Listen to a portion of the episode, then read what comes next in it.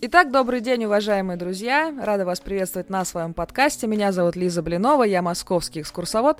И сегодня у меня в гостях коллекционер, экскурсовод, культуролог, знаток ресторанной культуры и быта старой Москвы Наталья Титова. Наталья, приветствую вас на своем подкасте. Спасибо, что нашли время и вот поучаствовали в э, таком моем проекте. Доброе утро. Доброе утро, доброе утро. Спасибо, что позвали и дали возможность высказаться. Да, действительно, это прям очень приятно, что люди разных профессий, так или иначе связанных с экскурсионным делом, присоединяются вот к этому проекту. Действительно, сегодня утром вышел подкаст э, с экскурсоводом из Пскова. Дорогие друзья, кто не слышал, всем welcome, всем э, очень рекомендую послушать из этого славного города. Ну а мы снова возвращаемся в Москву. Наталья действительно э, экскурсовод и коллекционер из этого э, родного для меня города. И вот, э, Наталья, первый, самый главный главный традиционный вопрос. Как же так сложилось, что вы все-таки стали экскурсоводом и даже коллекционером? Наверное, это более э, правильное да, такое название. Как так получилось? Что повлияло на вашу жизнь и как долго вы вообще этим занимаетесь? А, на самом деле я не планировала становиться экскурсоводом. Так получилось, что эта деятельность сама меня выбрала. Изначально было коллекционирование – более 15 лет я уже этим занимаюсь, ну, можно сказать, профессионально. Я собираю коллекцию, которая посвящена истории московских ресторанов э, конца 19-го, начала 20 века. И некоторое время назад, помимо экскурсий и лекций, которые проходили с участием разных музеев, разных экскурсоводов, где вот я была приглашенным гостем со своей коллекцией, начали случаться выставки. И по этим выставкам нужно было водить экскурсии. И вот так вот я оказалась в эпицентре событий. Поэтому такой, да, э, экскурсовод-коллекционер скорее. А началось все действительно очень-очень давно, э, когда я работала в издательстве таким, знаете, младшим научным сотрудником, который был на подхвате, и которого отсылали в архивы, в музеи, в библиотеки для первичного сбора информации. И вот тогда открылся такой, знаете, удивительный мир, когда ты на сокровища, а я была тогда студенткой, ты смотришь не с, через альбомы художественные, э, не через витрины музеев, а ты все это можешь подержать в руках. Ты к этому ко всему можешь прикоснуться, и э, дальше случилось еще одно открытие, что можно прийти в антикварный магазин, на блошиный рынок, и э, что-то из этих сокровищ даже приобрести, и не обязательно они стоят э, эти разлетят каких-то заоблачных денег. И вот с этого началось увлечение, ну такая, да, охота за сокровищами на самом деле, вот, который порой бывает даже э, более веселый, чем само обладание каким-то предметом. Собственно, процесс гораздо ценнее, чем результат, порой. Да, так случается. Бывает, гоняешься, гоняешься за какой-то вещью, участвуешь в каком-то сумасшедшем аукционе, где больше ста ставок, ты э, вот прям очень желаешь обладать ею. А когда она приходит к тебе и лежит на почте, ждет, чтобы ты ее забрал, то ты туда можешь неделю не заглядывать. Ну, как бы она уже моя, что, что уже переживать. Вот. Так что да, такое тоже случается. Если бы не коллекция, если бы нет стечения обстоятельств, кем бы вы стали? Врачом. Серьезно, сразу. То есть у вас изначально медицинское образование? Или другое, другой профиль? Нет, у меня не медицинское образование, я очень хотела пойти в медицину, но я уже готовилась поступать, но меня отговорили родственники, они стянули всех знакомых докторов, которые рассказали мне каждый об ужасах э, своей сферы деятельности. И э, когда я уже понимала, что в медицинский я не иду, а э, уже вообще-то я никуда не иду, потому что все вступительные экзамены были пройдены, то подвернулся Московский государственный университет культуры и искусств. И э, мне предложили попробовать себя в культурологии. И вот так вот неожиданно случился поворот от медицины к культуре. Вот, поэтому, ну, на самом деле, такое увлечение все равно осталось этой темой, историей этой темы. Поэтому, возможно, когда-нибудь это тоже во что-то разовьется. Расскажите о своей коллекции чуть-чуть поподробнее. Какой вот в ней самый дорогой экспонат, или самый душевный, или экспонат с такой интересной историей? За какой вещью вы так долго гонялись, и вот почему именно за ней? Ох, эм, ну, во-первых, так вот немножечко, да, издалека, с чего она вообще началась. Э, когда у нас э, книжка, которая была посвящена московскому гостеприимству, закончилась, то, собственно, вот этот вот мир, он захлопнулся. Там, где были музеи, архивы, частные коллекционеры, антикварные галереи. И мы переключились на рекламу. Это, конечно, было очень грустно и скучно. И я пошла в поисках такой, знаете, э, за ностальгией. Я пошла в Измайлово на вернисаж. И там увидела прескурант ресторана «Россия». И я тогда была человеком неопытным и спросила у продавца, из какого это города. Э, а он спросил меня, какой город тебя интересует. Я говорю, ну, Москва, конечно же. А, ну так это московский ресторан, так что можешь брать, цена хорошая, не прогадаешь. Это был первый урок, который я получила как коллекционер. Никогда не нужно вот так явно обозначать свой интерес. Ну и поскольку книга-то была про гостеприимство, и так более-менее все московские рестораны уже были у меня и гостиницы на слуху, э, что-то очень сильно меня смущало во всей этой истории – но я купила этот прескурант, слишком он был уж симпатичный, и потом стало уже интересно докопаться до истины. Но то, что это не Москва, как бы я поняла уже по его э, продажной манере. Вот. Но было очень интересно действительно найти тот город, из которого происходит эта, эта вещь. И вот начались очередные поиски. Опять же, библиотечные, книжные, э, архивные. И уже только спустя пару лет случайно попалась реклама этого ресторана, и оказалось, что это Нижний Новгород, это далеко не э, Москва. И это вот опять же э, такое, знаете, удивление.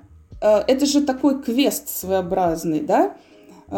Получить какой-то необычный предмет, о котором ты ничего не знаешь, и начать копать вокруг него историю. И столько всего интересного начинает открываться вот в этих поисках. Поэтому э, это стало забавно, интересно, ну и потом уже какая-то целенаправленная началась работа по поиску именно московских ресторанов.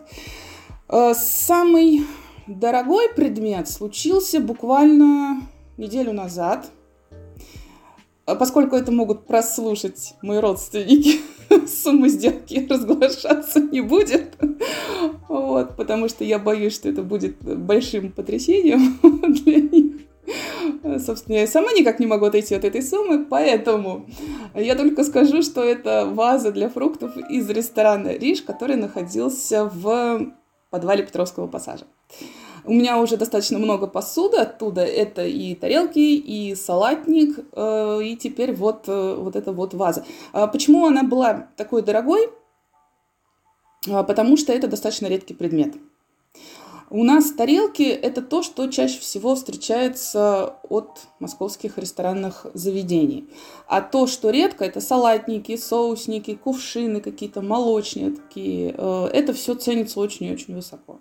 Э, зато я могу сказать, какой был самый дешевый предмет, и меня поймут. Меня поймут э, в первую очередь мои родственники. Это открытка из э, ресторана Крынкина, которую я приобрела за 100 рублей, а там совершенно вообще на обороте потрясающая надпись о том, что э, мы сидим на террасе этого ресторана и любуемся видами. Ну, э, такие вещи я очень люблю, и я имею в виду открытки вот с такими вот подписями, потому что это такое, знаете, свидетельство о том, что впечатляло москвичей, которые приезжали к нам в гости будь то экскурсанты, будь то деловые люди.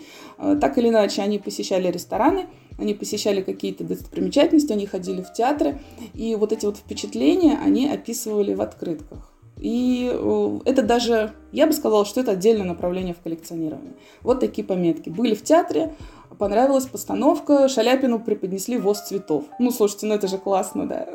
Такая примета времени, о которой, собственно говоря, ни в газетах, ни в мемуарах не прочитаешь. А что касается самой душевной, самый душевный предмет это, пожалуй, э, сливочник-эгоист из моего любимого ресторана «Мартьяныч». Совершенно неожиданно я его обнаружила. Очень редко посуда это встречается, хотя заведение было очень известным. А, чем она примечательна? То, что буквально на каждом предмете было изображение верхних торговых рядов. То есть мы смотрим на посуду и понимаем, где находился э, этот ресторан. И он крошечный, у него нету ручки, э, поэтому он такой, знаете, мимимишный, очень трогательный. Вот. Ну и самый долгожданный это, пожалуй, э, тарелочка из ресторана Прага. Она у меня когда-то была давно, но, к сожалению, такие достаточно неприятные события семейные случились некоторое время назад, и она была потеряна. И вот много лет я пыталась найти ей аналог, но его не было. И чем больше ресторанных, ресторанных выставок начинает у меня проходить, тем чаще люди спрашивают, почему у вас нет посуды из Праги? Почему у вас нет посуды из Праги? А я говорю, у меня есть прекрасное ведро для охлаждения шампанского из Праги, это тоже достаточно редкий предмет. Нет, мы хотим фарфоровую посуду, потому что мы прочитали в одной книжке, что на каждой тарелке из ресторана Прага а, было написано «Привет от Тарарыкина». Поэтому мы хотим ее видеть. А на самом деле как показывает практика, э, таких тарелочек не было, а были тарелочки, на которых просто было э, написано название ресторана Прага и инициалы хозяина, Семен Тарарыкин. Поэтому, возможно, именно это воспринималось, да, как привет от Тарарыкина, то, что он указал свои инициалы. Ну, совсем недавно она ко мне пришла. Вот 7 лет я ее ждала, и я ее получила. Ну, наконец-то. Поэтому это такое было радостное событие, которое я даже немножко отметила. Кстати, непонятно пока, да, его судьба, что с ним сейчас происходит, э, что его ждет. Я просто видела какие-то проекты чудовищные, что будет уже там какие-то то ли гастрохолы, то ли апартаменты, то ли жилье, то ли уже веранды какие-то. Нет у вас такой информации, раз уж мы про Прагу заговорили? А, ну, это последняя вот информация, которой владею я, да, что там будет и жилье, и гастро, и обещали возродить Прагу, и даже кондитерский цех. Ну, как ждем. вообще ваши домашние отреагировали, что у вас такое количество э, экспонатов, такое количество посуды, где вы ее храните? И вообще, как, как это жить в таком количестве сервизов? А, домашние отреагировали не очень хорошо. Они не понимают. А, но на самом деле вот за все это время они практически уже смирились, и вот этот вот вопрос традиционный, что тебе подарить на праздник, что тебе подарить на день рождения, он больше у нас не поднимается, потому что все прекрасно знают, что это либо что-то из э, вкладок избранные, отложенные на аукционах, э, либо просто конверт на пополнение музея. Ну, меня больше всего, конечно, моя бабушка порадовала, когда э, очередной день рождения был на носу, она спросила, Наташа, что ты хочешь? Я говорю, ба, ну, как всегда, очередное пополнение коллекции. На что она сказала, тебе уже 35, давай тебе купим хороший тонометр. То есть, как бы, я, я говорю, у меня есть тонометр такой средненький, в общем-то, пока 120 на 80, но с каждым годом будет все хуже. Вот, поэтому, ну, сейчас они уже, да, спокойно на это смотрят. У меня э, двое детей, и они уже тоже как-то так включились в эту историю, и они тоже даже вносят свой вклад в пополнение, предлагают поехать на какие-то блошиные рынки, что-то поискать. Если у них есть какие-то свободные деньги, они даже хотят на них что-то купить в семейное э, собрание поэтому смирились. А как живется? Э, нормально живется, у меня все очень компактно сложено, упаковано в, дай бог здоровья, Икеи, в икеевские коробки. Отсортировано, в шкафчике спрятано, поэтому как бы оно мне все не мешает, оно наоборот меня очень греет. Э, но вот да, я часто слышу о том, что ты принесла в дом очень много разной энергетики. И ты, надеюсь, не в спальне у себя это держишь, э, ну и в спальне в том числе, я не чувствую этой плохой энергетики, я как-то на это смотрю очень бодро и весело, и наоборот, когда ты начинаешь все это перебирать, ты как-то заряжаешься, тебе хочется чего-то нового, каких-то новых приключений, поэтому нет, не чувствую, но, опять же, когда приходят гости на выставки, они смотрят на красиво оформленные витрины, и очень часто, что я от них слышу, а где вы все это храните? Дома, в коробках? И они так расстраиваются, Они так расстраиваются. Я говорю, а почему? Ну, мы, честно сказать, представляли, что у вас дома, ну, какой-то такой роскошный дворец типа Яра. Я говорю, я была бы счастлива, конечно, но пока нет. Пока ну, а, нет. а, собственно, в незнакомой компании, когда вы говорите, что вы занимаетесь коллекционированием, что вы коллекционер именно ресторанной посуды, как люди вообще реагируют? Были какие-то курьезные вопросы или ситуации, реакции? Зачастую реагируют, э, если это не какая-то профессиональная среда, там обычно это восхищение, удивление. А, такой более дружеской компании это всегда недоумение, на самом деле. А, а зачем тебе это нужно? Почему тебе нравится копаться в старых вещах? Ну, не понимает. И самый, конечно, странный вопрос, ты же понимаешь, что дети потом все это продадут. И я говорю, ну подождите, поживем увидим. так далеко мы не заглядывали. А, и тоже из такой необычной реакции, это на открытии выставки случилось, я ямщик гони как Яру, когда меня представляли как коллекционера. Подошла тетушка одна и сказала, так это вы, Наталья Титова? а зачем вы такая молодая? Я вообще-то думала, что эта старушка пришла и поставила свою коллекцию, собирала всю жизнь и вот предъявила публике. Я говорю, да нет, ну я надеюсь, что и э, пройдет много лет, и я все еще буду увлечена этой темой, и все еще будет, что найти и приобрести в коллекции. Да, эта тема действительно безграничная, бездонная, да, и действительно очень приятно подержать э, что-то в руках, и очень здорово, что вот сейчас некоторые экскурсоводы в своих маршрутах тоже собирают такие маленькие флакончики, скляночки, да, а, образцы рекламы, э, так дореволюционных брендов, э, что греха таить. Я тоже подсела на эту историю, естественно, у меня есть некоторые тоже коллекции, ну, такие известных, общедоступных, это какие-то скляночки Бракара, и Роле, и Сиу, и, конечно, Кузнецов отцовский фарфор и ТЖ э, прекрасные тоже есть образцы. Так что это действительно такой, мне казалось, э, интересная история, что туристы не только могут послушать про каких-то известных личностях, но и вот, например, прикоснуться к продукции, которой они происходили. Как вы вообще к этому относитесь? К таким вот э, э экскурсиям, к такой вот части э, маршрута, который сейчас вот набирает популярность?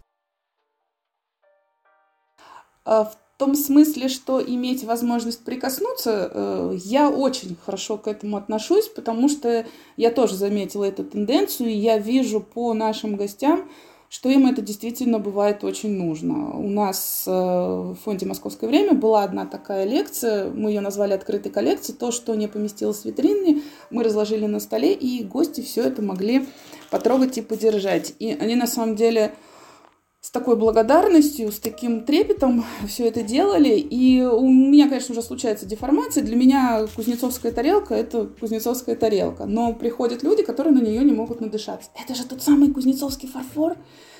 О боже, какая она тяжелая, какая она массивная, какая она приятная. И вот то, что сейчас очень многие не любят, какая она вкусная. Из нее хочется есть, но из нее просто бургер уже не съешь. Нужно какое-то красивое блюдо, которое будет определенным образом подано.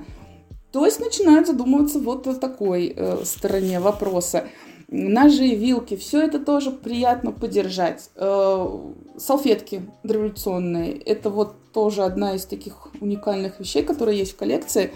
Она на самом деле у меня более 700 предметов, она очень разная по составу. Там есть и вырезки из газет, это буквально да, такие вот небольшие кусочки 5 на 5 сантиметров, но которые могут нести очень много полезной информации с точки зрения истории развития трактирного дела и э, вещи музейного уровня. И вот салфетка из ресторана Яр, которая датируется 1914 годом, она как раз из этой категории.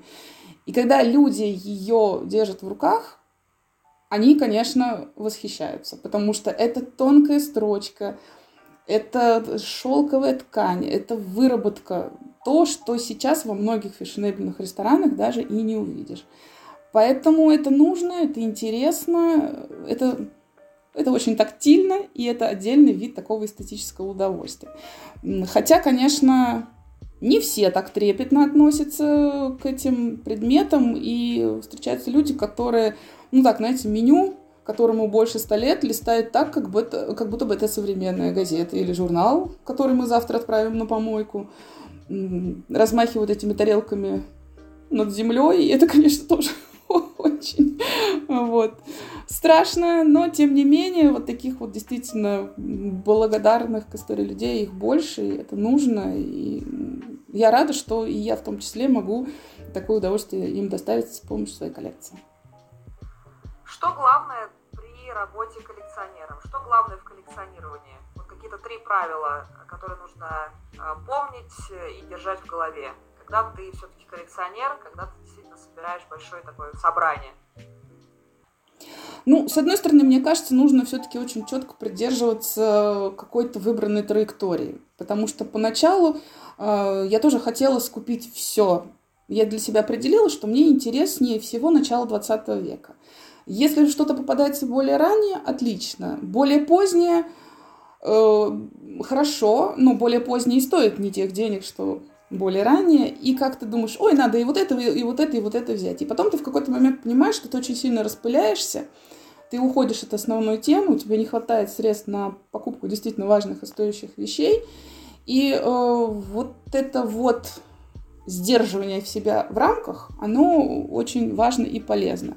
Ну и э, как еще и коллекционеры, которые крупнейшие были до нас, говорили, все-таки нужно держать голову холодной, очень осторожно относиться к аукционам и, конечно, взвешивать стоимость вещи рыночную и ее реальную, и э, действительно ли тебе это нужно за эти деньги. Но с третьей стороны, иметь вот такую, знаете, отчаянность была не была, беру, беру, а будь что будет. Потому что очень часто вот именно таким путем, когда вроде тебе вещь не нужна, и ты не понимаешь, зачем она, она приходит, а потом становится какой-то очень важной и ключевой, потому что что-то вокруг нее такое начинает вырисовываться, э, что ты понимаешь, что да, иногда не нужно слушать голову, нужно слушать сердце. И такие истории тоже имеют место быть. Где вы находите все эти предметы? В каких барахолках? В каких аукционах? Как вообще э, смотреть в эти каталоги? Как это вообще происходит? Как вы понимаете, что вот оно, оно мне надо на этом сайте, а как оно, может быть, оно и не надо? Вот э, где это вообще происходит? Ну, это происходит везде. Э, с одной стороны, ты понимаешь, что у тебя уже есть какой-то объем предметов, но, например, вот эта тема недостаточно раскрыта, или э, хотелось бы что-то иметь из определенного ресторана, и ты такие уже целенаправленные поиски там начинаешь, ну, условно, сливочник, молочник, ресторан Прага, ресторан Славянский базар и так далее. И уже просто всем своим знакомым поставщикам сокровищ уже даешь это задание, что мне нужно что-то из этого. Либо просто действительно заходишь на сайты всем известные, да, Мешок, Юла, что у нас еще есть? Авито, ходишь по барахолкам и что-то прицельно ищешь. Ну или ждешь, пока вещь найдет тебя сама. Вот на тех же самых барахолках, э, в антикварных магазинах э, такое тоже было. Есть один такой крупный ретро-универмаг. И я туда как бы очень долгое время не ездила, потому что думала, что он мне, собственно говоря, не поможет. Там больше про советское. Но однажды меня туда занесло, за салфеточными кольцами, которые нужны были мне для одного мастер-класса. И прямо на входе меня встретило металлическое блюдо из э, одного из ресторанов Петровского парка. я, конечно, была под большим впечатлением. То есть само проведение меня туда привело, почему я отказывалась. Поэтому нельзя игнорировать ни один блошиный рынок, ни один антикварный магазин. Ты можешь встретить сокровища везде. Даже в Инстаграме, в магазине, э, каком-нибудь антикварном, который электронную площадку избрал местом своей торговли. За рубежом тоже вы посещаете такие э, блошиные рынки в других городах, э, в других странах? А, да, посещаю. Еще до недавнего времени на одном известном э, аукционе я покупала какие-то очень интересные предметы, редкие. А сейчас это, да, в основном другие города. У нас э, дача э, напротив Кимр. И вот каждый год у нас э, традиция заезжать в антикварный магазин. Каждый год я там ничего не покупала. И э, все равно пыталась снова и снова что-то там найти. И вот в один из прекрасных дней мне там встретилась вилка из ресторана Димитрадзе, который э, находился и на Тверской улице, и имел отделение тоже в Петровском парке. Как она там оказалась? Ну, понятное дело, что кто-то побывал и привез с собой. Так что да, когда мы путешествуем по российским городам, тоже заходим, но как-то пока там тоже все очень грустно. Ну, у меня уже такая тоже идея возникла, что надо из каждого путешествия привозить вот не магнитики, а что-то именно связано, э, связано с ресторанной историей, но даже пусть будет местной ресторанной историей, потому что все-таки московская редко попадается. Чаще можно встретить посуду из э, тамошних ресторанных заведений. Вот. Ну и что последнее я привезла, это огромную банку из-под черной икры из э, Углича. Ну, хотя бы так. Это вот, кстати, тоже такой, знаете, один из побочных эффектов коллекционирования, что хочешь, не хочешь, но в твою коллекцию все равно попадают предметы, которые косвенно с ней связаны. Ну, допустим, так вот сложилась коллекция э, странных, необычных столовых приборов, которая сейчас у нас стала вот основой для такой любопытной, интерактивной э, экскурсии, не экскурсии, лекции. Я, я не люблю это называть лекции. это такая вот именно что интеллектуальная игра.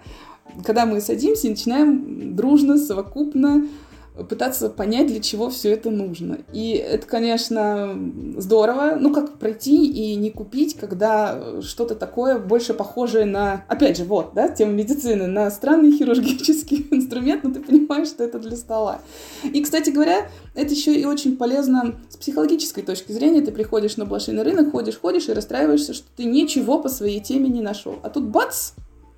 Какое-то э, странное лежит э, какой-то странный прибор. Он похож на щипцы стоматолога, да, которыми зубы удаляет. Но нет, это щипчики для сахара. И ты думаешь, надо брать. Наверное, люди не все знают, для чего это нужно. Вот мы весело вместе проведем время, это все угадываем. Поэтому вот это одна из моих любимых но опять же, не лекции, игр, встреч да, с нашими гостями, потому что это всегда очень весело, это всегда очень креативно, и кажется, что ты про предмет знаешь все и слышала все версии относительно того, как его можно употребить. Ну, каждый раз приходят новые люди, каждый раз выдают новые. Я уже даже иногда записываю, потому что это так здорово. И, э, кстати говоря, вот такая вот форма взаимодействия с москвичами очень здорово ложится на детей. Мы в рамках вот выставки «Ямщик гони как Яру» проводили такие угадайки для школьников – ну, слушайте, дети, они же совершенно иначе, да, со своей чистой головой смотрят на эти предметы. Вот абсолютно, да, без понимания, для чего это. Такие креативные версии выстраивает. Это, конечно, очень здорово. Вот мальчик один придумал, есть такой предмет, называется фудпушер, толкатель еды. Это то, что помогает э, затолкать еду на ложку, вилку ребенку, который еще не умеет пользоваться ножом такой, да, прибор, помогающий обучиться хорошим манерам и правильному использованию столовых приборов. И вот мальчик, а это, ну, на, на такую, на что же это похоже-то? На мотыгу, что ли? на пресс. И вот один мальчик пришел и сказал, что я знаю, знаю, знаю. Это прибор для того, чтобы раздавливать комочки в манной каше. Это же гениально. Но почему до сих пор это не изобретено? Или же другой сказал, нет, нет, это для того, чтобы снимать жир с холодца. И это снова гениально, потому что это большая проблема. Снять вилкой жир и потом этой же вилкой продолжать есть. Поэтому, знаете, ну, надо просто запатентовывать некоторые их идеи и уже, да, пускать в массовое производство. Так что это здорово. И очень часто на таких мероприятиях э, гости уходят в мобильный телефон. И ты думаешь, ну все, человек выпал, мы его потеряли. Но нет, через пару минут раздается радостный возглас. Я нашел, я нашел, я нашел, я купил, я купил. Что вы купили? Мне очень понравились вот эти вот подставочки под столовые приборы, которые вы показывали. И они продаются, их можно взять. Я уже взял, у меня теперь 6 штук, и мои гости будут рады, потому что нам этого не хватало. И слушайте, радостно. Радостно то, что вот прям не, не отходя от что называется, люди вот во все это погружаются, и им не только интересно, им это еще и полезно становится. У нас очень многие так, э, посещая выставки, ресторанные гости начали коллекционировать. Мне потом пишут личные сообщения, что э, мы посмотрели у вас, смотрите, что мы купили. А я-то думаю, почему у меня в мешке э, все распродано, у меня там было 150 предметов отложено, а в наличии осталось только 50, потому что люди начинают коллекционировать. Ну, это, конечно, прекрасно и создают свои маленькие коллекции. Э, что-то они покупают, потому что такое было у них в семье, э, что-то в дополнение к тем предметам. Так что это такое побочный эффект и очень приятный выставок. И еще один, кстати говоря, я тоже заметила, когда потом, опять же, в личные сообщения присылают, что мы пришли, посмотрели, вспомнили, что у нас дома было такое же, поехали к родственникам, начали выяснять, поговорили с бабушкой, она нам рассказала удивительные истории. И от этого очень тепло и приятно, что вот люди приходят к таким возрождениям, да, семейных э, встреч, семейных посиделок через выставки, через экскурсии, через какие-то такие бытовые повседневные истории. Да, говоря об этой интересной встрече, я все-таки мне посчастливилось поприсутствовать на одной из них, и действительно это выход из зоны комфорта, это действительно ты мыслишь абсолютно иначе. Меня поразило, спойлер сейчас будет, уважаемые друзья, специальная кнопка для разрезания сыра. Она похожа как на какую-то запонку с э, таким когтем. Вот, э, и, и действительно у всех был такой шок, никто не мог никак придумать, для чего же она нужна, все куда-то втыкали их то ли в свечи, то ли э, в, в лимоны начали там придумывать обязательно эта история, то ли в устрицы, вот, ну, в общем, действительно такая вот как запонка или как э, пуговица, э, вот с таким когтем, на, э, более такая четкая фотография будет в моем телеграм-канале, когда этот подкаст выйдет, и вы, собственно, оцените, как это действует, и я, собственно, предлагаю в телеграм-канале сделать такой э, опрос, где будет фотография, и мы все-таки подумаем вот у наших подписчиков спросить, да, что вы думаете, для чего это нужно, и посмотрим, кто с этим делом справится. Мне кажется, такая угадайка будет э, очень-очень уместным. И всех, кто не был на этой встрече с Натальей, обязательно я рекомендую, приходите, если будет, следите за анонсами. Ссылки на все контакты Натальи будет э, в описании к этому треку. В общем, действительно, это встреча, которая мне очень понравилась, запомнилась. Я до сих пор фотки не удаляю с телефона, они у меня где-то в любом случае остались. И вот, э, вот упомянули, Наталья, такой интересный момент, что вот действительно возрождаются семейные традиции, это действительно становится важным через выставки, через прекрасное, да, вот эта трапеза, которая сейчас в нашем мире процесса потребления, да, такого быстрая, она вот все-таки, э, ну, другая. Вы вообще эстет, и вам важна, конечно, вот красота, красивая атмосфера, красивая тарелка, красивая салфетка, красивая ложечка. Потому что мне посчастливилось с вами кофе попить, и я помню, как вы плевали, что что-то все было неправильно. Потому что так, такое количество жалоб эта девушка бариста выслушала.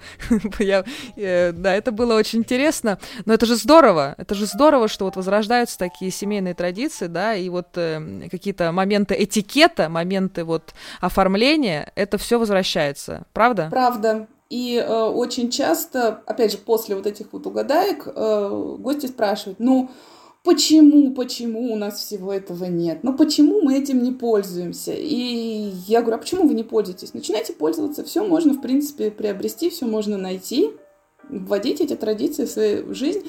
И, кстати говоря, у меня есть устричные вилочки из ресторана «Эрмитаж Оливье». И э, мы их попробовали в действии. Вот опять же, да, это отдельный вид эстетического удовольствия. То, что, э, ну, с одной стороны, э, ими можно продолжать пользоваться, не, не обязательно должны лежать за стеклом.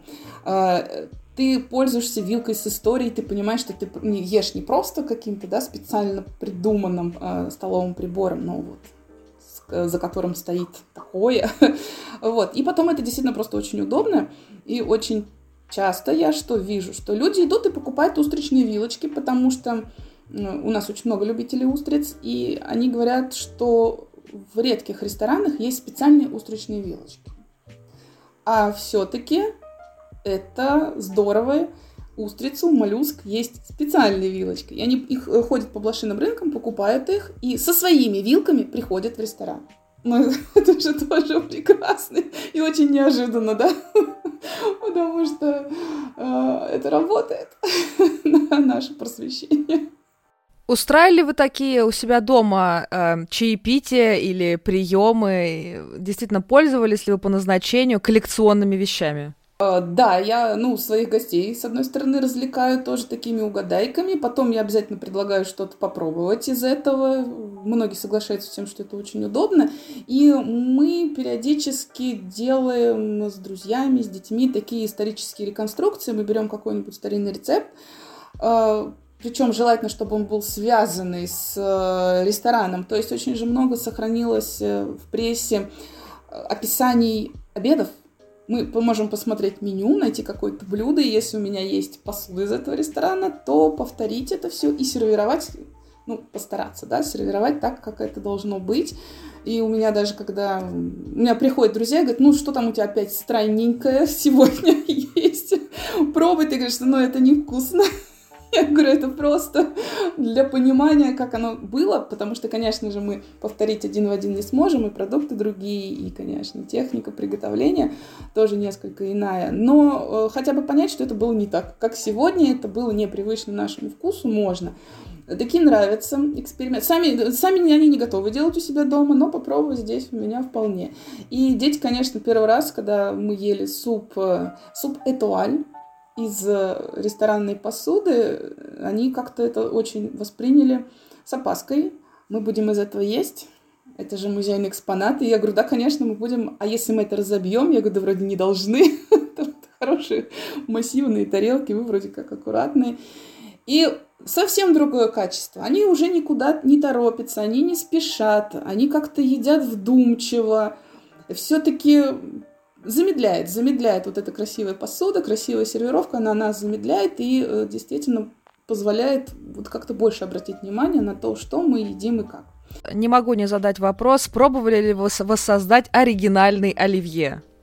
Э, не пробовала, не пробовала, но как-то раз я такое с, решила совершить путешествие, по э, Москве Оливье с погружением в историю Оливье. Съездила на Веденское кладбище, подошла к могиле Люсьена Оливье, потом отправилась в школу современной пьесы, да, где был ресторан Оливье. И там есть такое небольшое театральное кафе. И когда она только открывалась, у него была очень интересная концепция.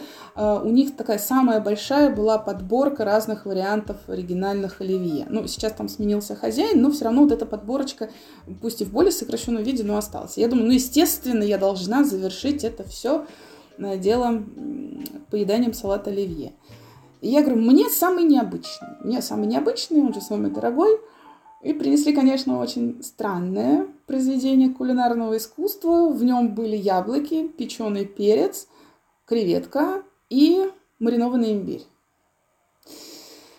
А, потом довольно официант, я, видимо, была единственная, кто его заказывал, потому что он подошел, ну как, как, как, вам понравилось? А я еще даже, честно сказать, не подобрала слова, чтобы описать это чудо гастрономическое. Я говорю, ну, знаете, интересно, интересно. Я говорю, что здесь от оливье, собственно говоря?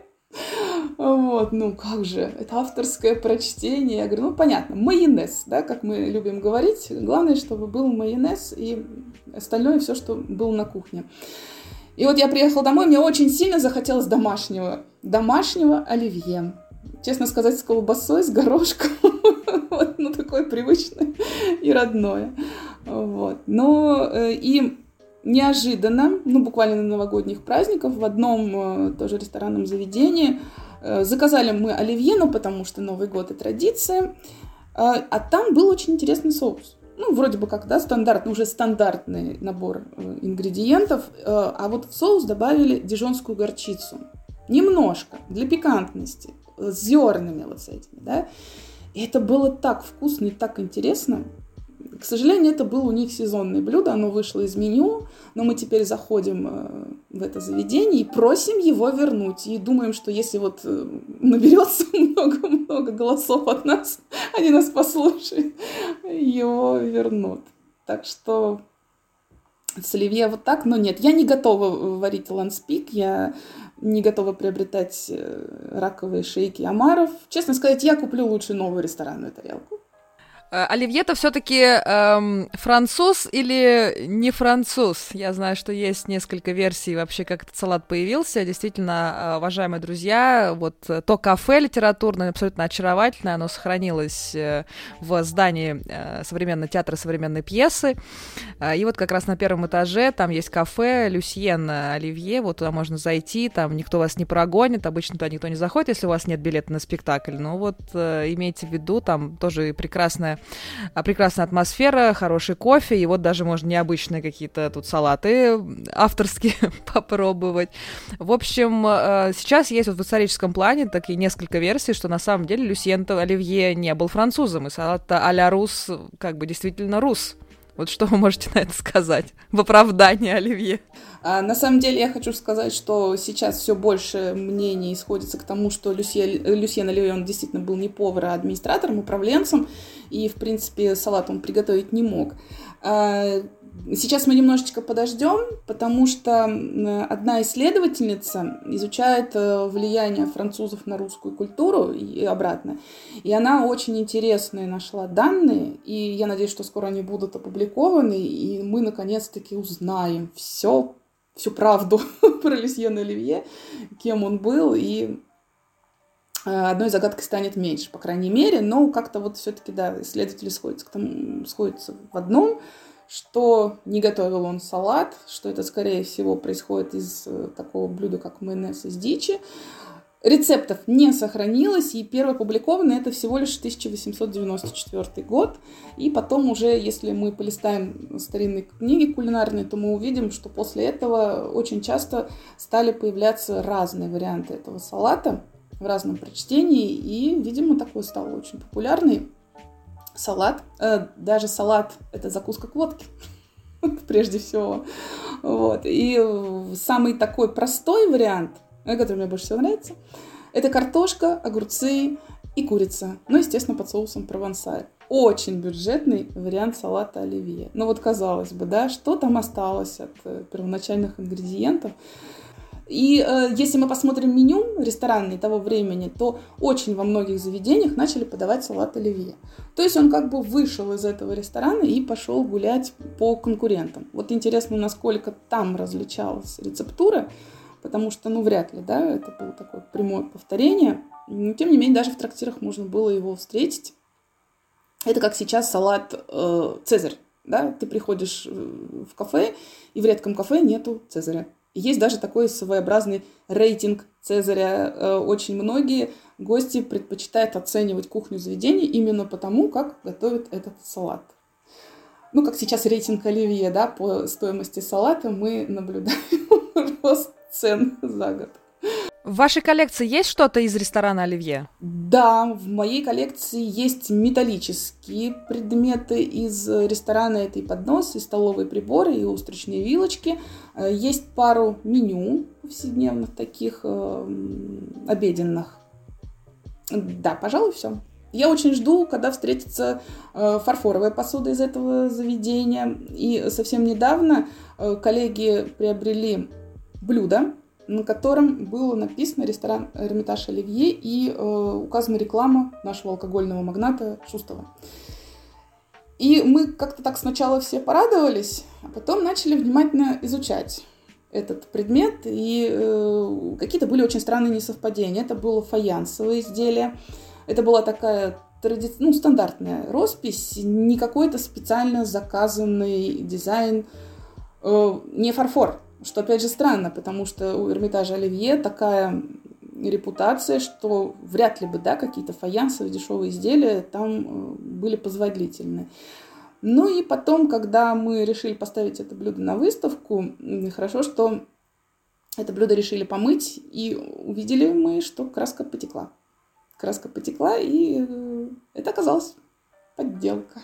Здесь как раз, здесь как раз вступает э, да, экспертная такая оценка, потому что нужно четко верифицировать, и потом, знаете, обычные какие-то бижутерию, обычную какую-то посуду, говорить, что это из тех самых ресторанов, поэтому здесь действительно очень важно. Как вы вообще верифицируете это все?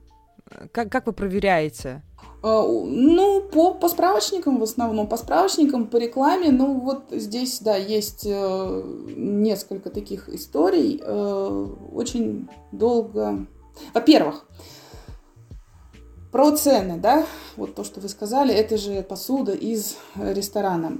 Очень часто сейчас продается посуда из ресторана Яр на самых разных площадках, и стоит она бешеных денег, там, от 9 тысяч и до 25 за одну тарелку, хотя э, полистай, поищи, их полно.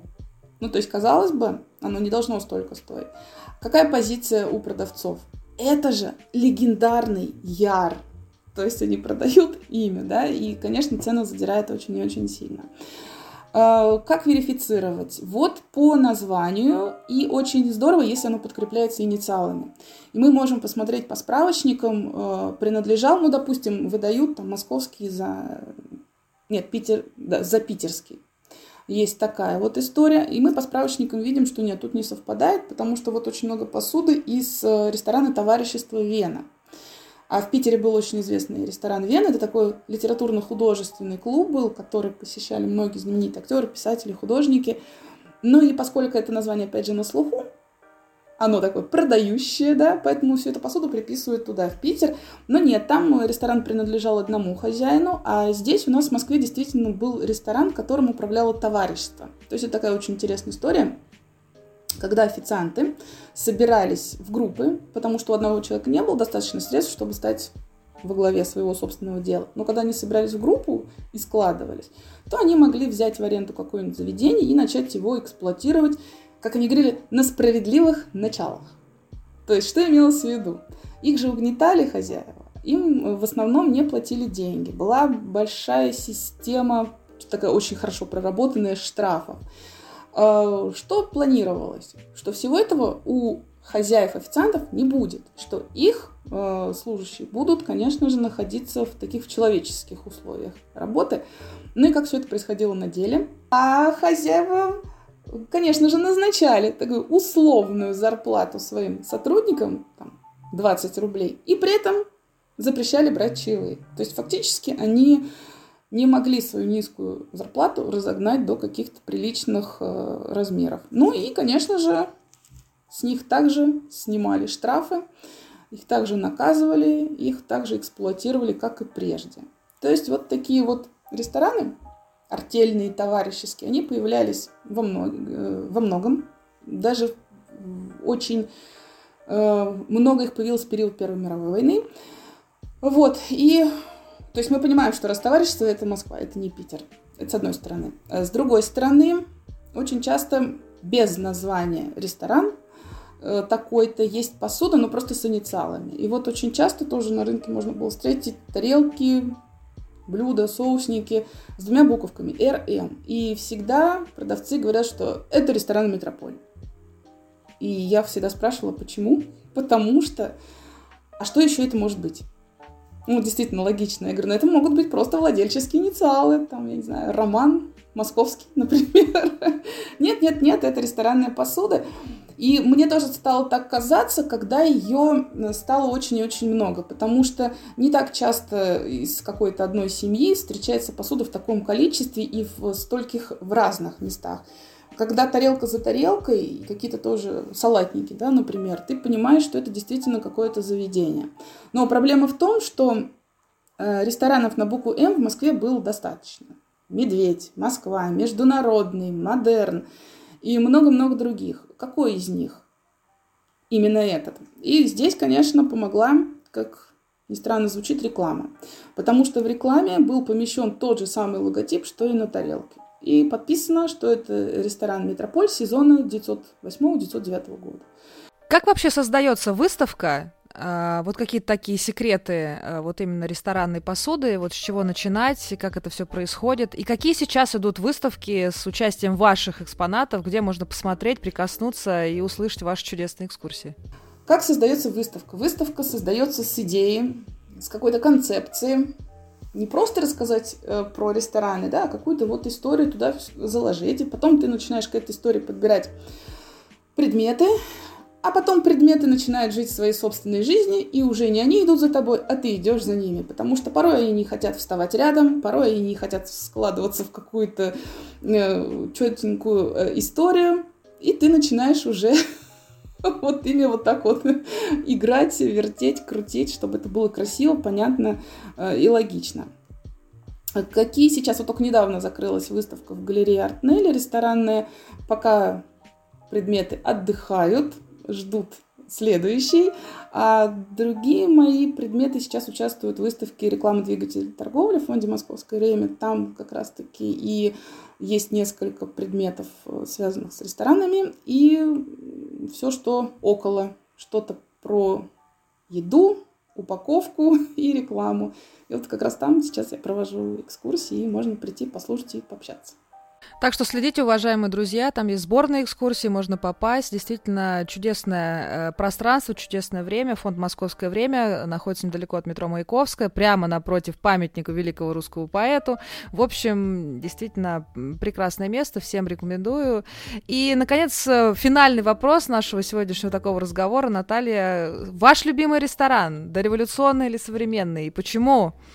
А, может быть, какая-то есть история, связанная с ним, греет вашу душу, ностальгируете по нему, может быть, какой-то такой душевность, душевность какая-то есть. Расскажите вот нам поподробнее. Душевность. Ну, раньше я э, отвечала на этот вопрос, не задумываясь. Это, конечно же, ресторан «Мартьяныч» в верхних торговых рядах в подвале нынешнего ГУМа. И душевность в чем? Как-то вот я про этот сливочник эгоист рассказывала, и э, вот его находка случилась в феврале, а в марте был день памяти хозяина этого ресторана Петра Николаевича Мартьянова. Это, конечно, был такой, знаете, мой ресторанный герой. Э, но он им и остается, собственно говоря. Этот человек такой дерзкий, э, невероятно продвинутый для своего времени, которому удалось непопулярное заведение превратить в сверхпосещаемое, то, о, э, о котором просто все говорили благодаря рекламам и благодаря каким-то необычным задумкам. Например, превратить свой ресторан в морское дно, в еловый лес, в Париж, в Москве и так далее. И э, вот его смелость зайти в помещение, от которого практически все рестораторы отказались. При том, что у него до этого были в собственности трактиры. Кстати, один из них находился неподалеку, около храма Василия Блаженного. То есть человек трактиром управлял, рестораном, и в сложном помещении, все-таки это вытянутое, подвальное, без окон, без дверей, что называется, да, это сложно. Зашел, не побоялся, э, не побоялся такие сомнительные способы продвижения использовать, как такая чисто американская реклама, да, которая бьет, нервирует, дергает, но тем не менее очень эффективная. И э, революцию он совершил на самом деле в ресторанном деле. Он же пожалуй, первым обратился к дамам. К дамам с призывом, э, собственно говоря, ходить в рестораны, потому что прежде это было не принято, а здесь э, не то, что посещать рестораны во время дешевок, например, это когда устраиваются распродажи, и женщина бегает, э, совершенно не помня себя по городу, в поисках дешевых вещей. Отдохнуть-то надо, а где лучше всего? Конечно же, в ресторане «Мартьянш» в верхних торговых рядах, где можно купить все. И не надо больше никуда идти. А у нас там есть специальный зал с зеркалами, где вы можете э, померить свои приобретения, привести себя в порядок. Более того, он э, в чем, собственно, революция, да? Не только в этом, но и в том, что он побуждал женщин заставлять мужчин выводить их в ресторан, семейных. Ну, если они не понимают, что женщину надо периодически выводить в свет и давать ей отдохнуть от домашнего хозяйства, то нужно просто взять мужчину и отвести его за руку. И заплатить за него из э, денег, сэкономленных э, на семейном, в семейном бюджете. Ну, представляете, да, как это было невероятно для тех времен. И э, вот думаешь, сколько бы еще интересных, прекрасных э, затей бы он придумал, сколько бы интересных реклам он сочинил, если бы его жизнь трагически не оборвалась э, в 1911 году. Это была действительно история, которая потрясла всю Москву, потому что ресторатора убил собственный сын. И вот эта трагедия случилась э, 9 марта. Подумала я, что мы же знаем кладбище, на котором он похоронен. Это Донское кладбище. А могила его нам неизвестна. И вот прям буквально накануне этого дня, март, я решила, что надо ее найти. Как-то я немножечко не, уч- не учла, что я совершенно не знакома с Донским кладбищем, и половина памятников просто скрыта под снегом. Ну вот я туда поехала, у меня был буквально час времени. Но это тоже, знаете, такой дерзость и смелость, авантюра. Я приехала, естественно, я хожу, я ничего не нашла. И вот остается у меня последние пять минут, и у меня такой, знаете, крик отчаяния. Я понимаю, что я сюда вернусь летом, но хочется-то сегодня. И я говорю, Петр Николаевич, ну помогите мне найти. Ну я же так люблю вашу историю. Я собираю посуду из вашего заведения. Вот недавно сливочник-эгоист попался. Очень редко, очень приходится гоняться за предметами из вашего ресторана. Ну помогите мне найти э, ваш памятник. И что вы думаете, я поворачиваюсь, он стоит передо мной. Буквально на дороге, не в каких-то там дебрях. Он стоит передо мной. И это, конечно, было какое-то ощущение того, что мне действительно помогли. Это был вау-эффект, что называется. И действительно, он там есть, он у стены фактически, в самом-самом конце кладбища. Э, так что можно прийти посмотреть роскошный памятник Петру Николаевичу Мартьянову. Э, это вот одно душевное событие и знаковое место. А второе, конечно же, это э, ресторан Яр, потому что чем больше посуды попадается, чем больше э, выставок проходит и рассказываешь об этом, тем вот все больше и больше я его начинаю любить.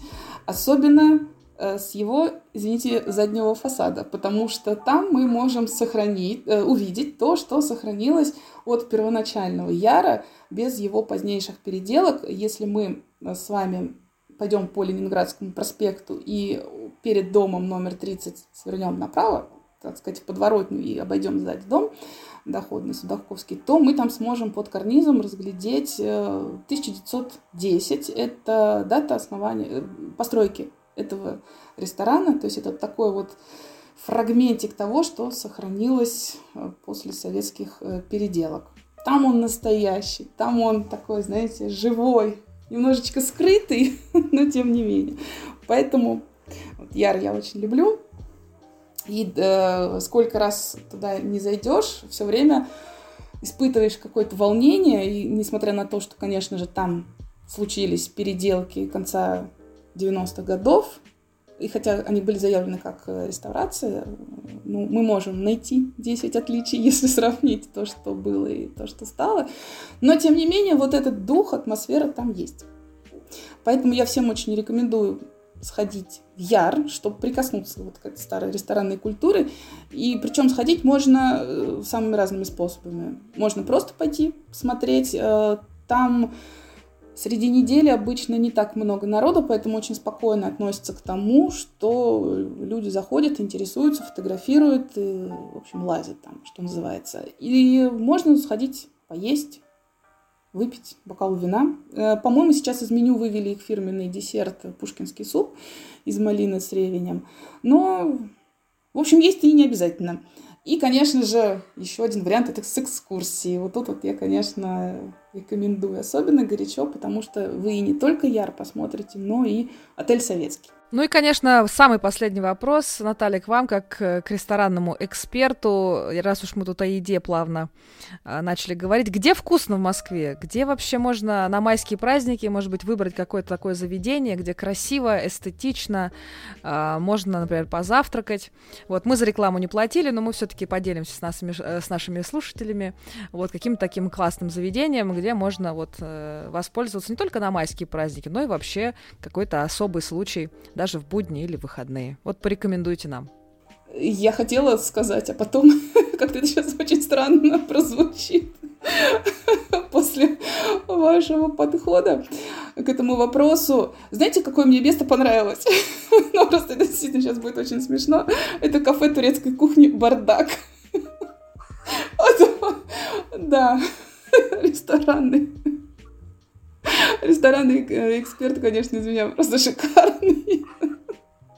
Нет, ну я бы могла, конечно, сказать, что сходите в Совой, там такие прекрасные интерьеры, конечно же, стоит заглянуть в Метрополь на, на какой-нибудь воскресный бранч, но, слушайте, кафе «Бардак» там очень вкусно, там прекрасная долма и очень вкусный кофе. Зато правда, Зато правда, понимаете, действительно не ожидала я такой выбор от вас, но вот тем не менее я думаю, что отведаем, попробуем. Вот кафе «Бардак». Я думаю, что э, это просто будет замечательно. Наталья, я благодарю вас за такой очень интересный, содержательный разговор. Я желаю вам меньше бардака в вашей жизни, меньше бардака в вашей коллекции, чтобы она только пополнялась, росла. Действительно, я буду гостем на ваших всех экскурсиях. Мне безумно нравится эта тема. Э, трактиры, трапезные рестораны, кофейни и так далее. Действительно, эта тема одна из моих таких э, любимых. Именно вы вдохновили меня на создание моей маленькой такой коллекции вот таких вот э, дореволюционных вот брендов. Так что спасибо вам огромное и спасибо за то, что сегодня этим прекрасным, чудным московским утром мы с вами поговорили о прекрасном. Спасибо большое. Спасибо. Приходите, собирайте, коллекционируйте. Пробуйте новые, не бойтесь экспериментов, даже если не понравится этот новый опыт, он э, действительно вносит разнообразие в нашу жизнь. Спасибо огромное и до новых встреч!